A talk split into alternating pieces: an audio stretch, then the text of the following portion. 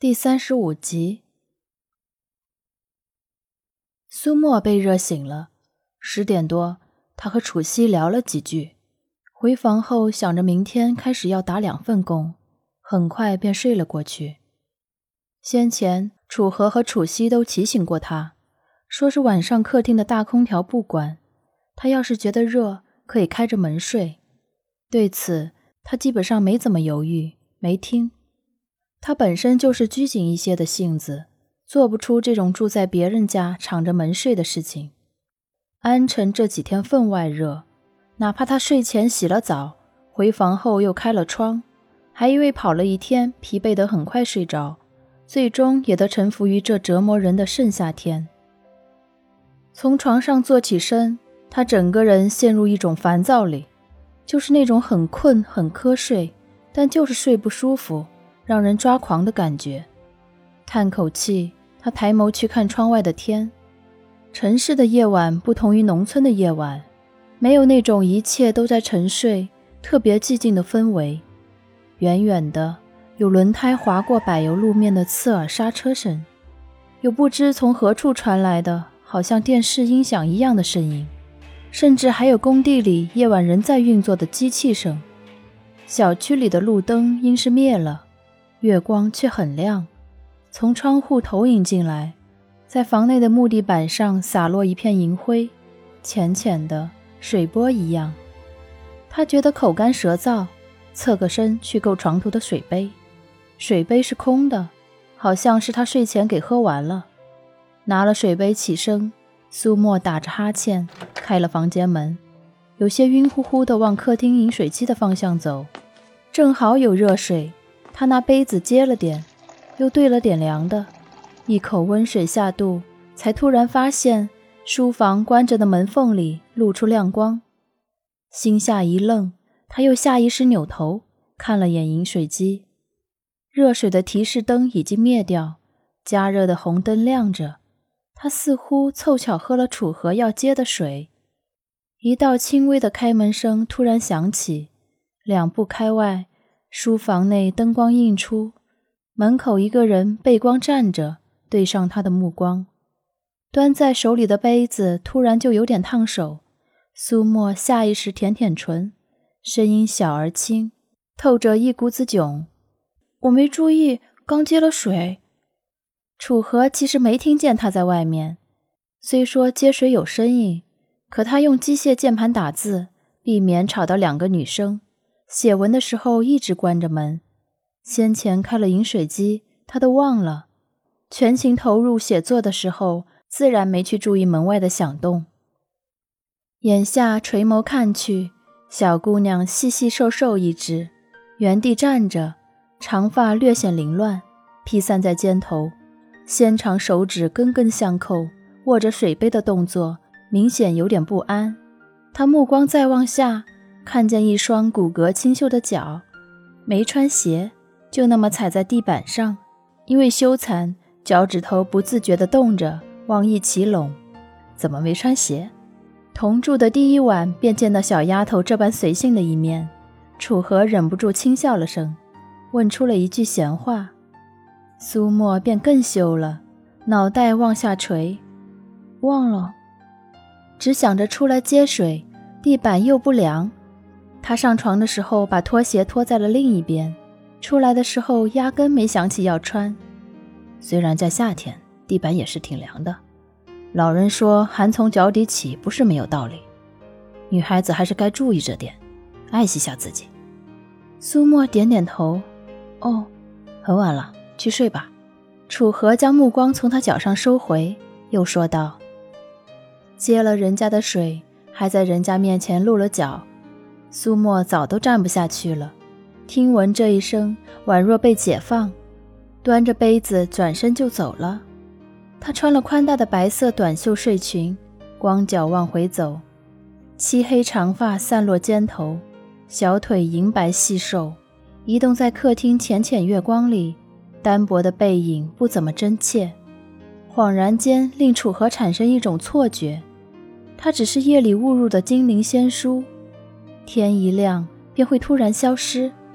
苏沫，鬼使神差的，他突然唤了一声。苏墨人已经到了房间门口，闻言身子一僵，端着水杯扭过头看他，白净的小脸拢在淡淡的月光下，露出怯生生的表情。那双漂亮的狐狸眼有着天生上挑的弧度，纯真里透出一丝娇和媚。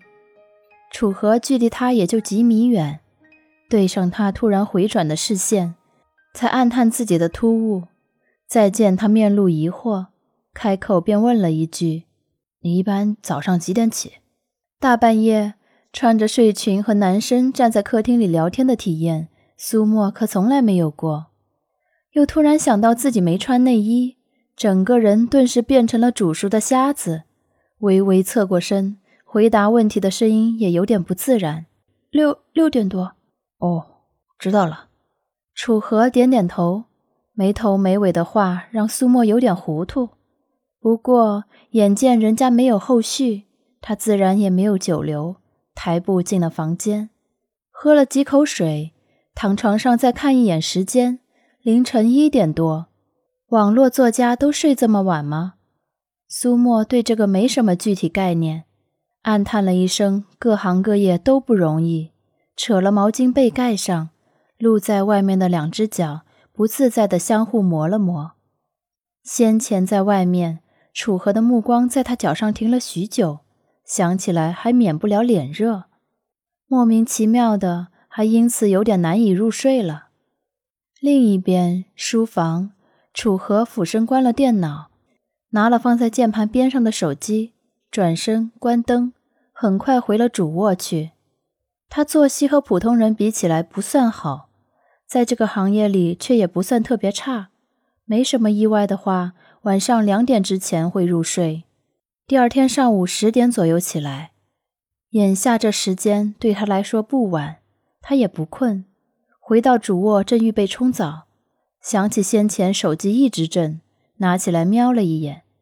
一个小时前，他被拉入了一个微信群聊，群聊发起人是他的发小兼死党许延川，而他组建的群名是“川哥婚礼伴郎后援群”。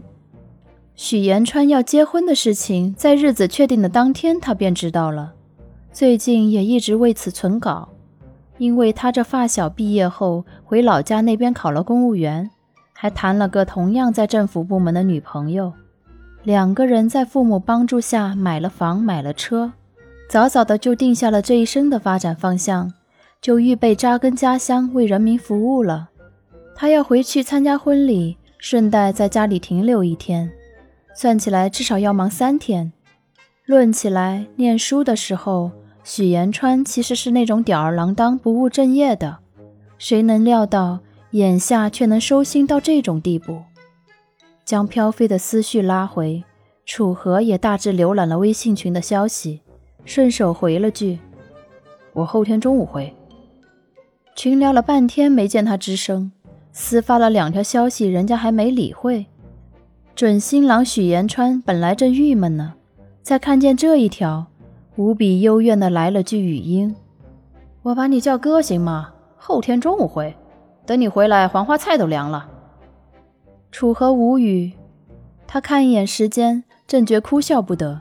那边又来了第二条语音：“现在，二零一八年七月十六凌晨一点四十五，哥们，我的婚礼就在后天，十八号。后天中午回，你怕是想绝交？”一连两句来自准新郎的咆哮，原本静下去的微信群顿时炸了。尚鹏博说道：“哈哈哈，听听听听，川儿这幽怨的语气，三哥你摊上事儿了，你知道不？”